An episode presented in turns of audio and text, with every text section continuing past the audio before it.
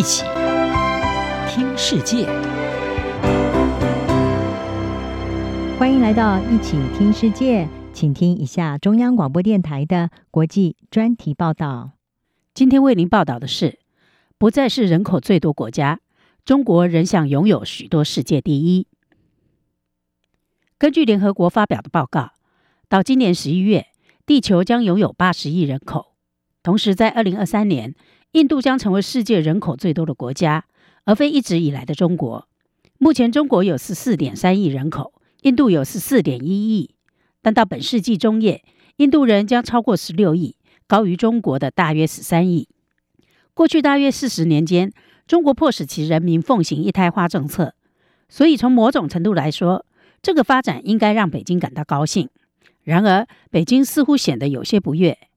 长期以来，世界上人口最多的想法一直与中国的崛起连结在一起。官方说法是中国驳斥任何想要跻身全球排名榜首的想法。今年一月，中国外交部副部长乐玉成表示，中国没有兴趣成为世界上最大的经济体或超级大国，而是要致力于改善国内人民的生活。然而，多年来，中国社群媒体上充斥着对抗的声音，要求中国成为世界第一。因此，人口数跌至全球第二，可能会让不少人反省，并开始追求另一个世界第一的地位。牛津大学的中国历史和政治学教授米德在《卫报》撰文指出，尽管领导人否认，但毫无疑问的，中国的目标就是成为世界最大经济体。从购买力评价等一些指标来看，中国已经做到了。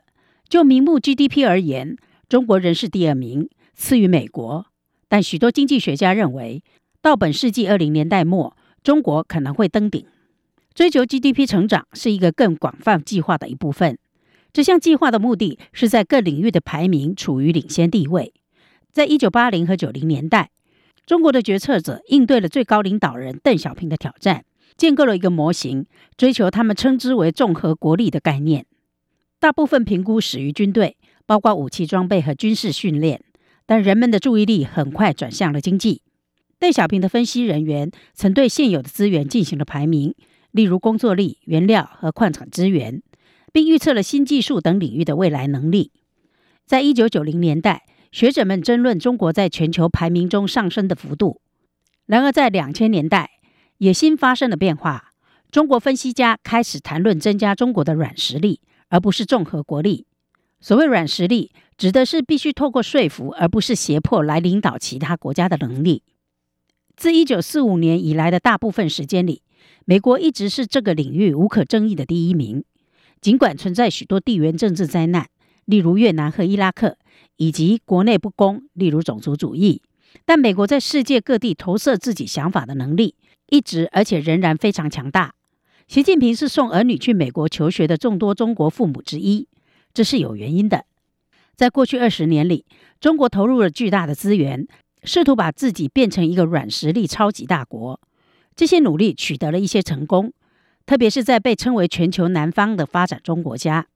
中国作为令人印象深刻的技术创新者的想法，已经在撒哈拉以南非洲和拉丁美洲的大部分地区扎根。在这些地方，廉价而有效的 5G 供应已经压倒了对安全的担忧。此外，中国戏剧在东南亚地区大受欢迎。也在一些非洲国家发展出观众群。去年，肯亚的社群媒体用户已成为中国电视奇幻剧《陈情令》的忠实粉丝。中国字节跳动的抖音成为文化游戏规则的改变者，尽管其成功部分原因是淡化了与原籍国的关联。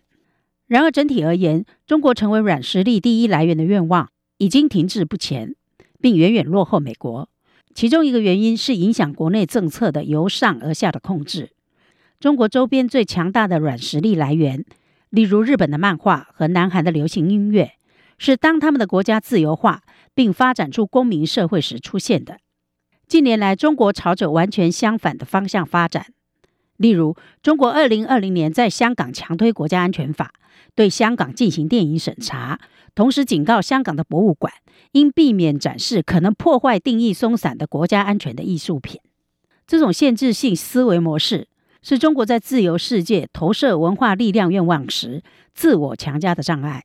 中国还对其文化和社会的可及性发出了莫名其妙的氛围。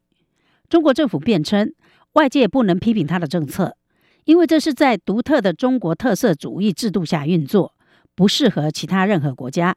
但却提出了中国智慧可以作为世界普遍资源的论点。美国的软实力源自于一种观点，也就是从理论上来说，任何人都可以透过购买其文化和价值观来成为美国人。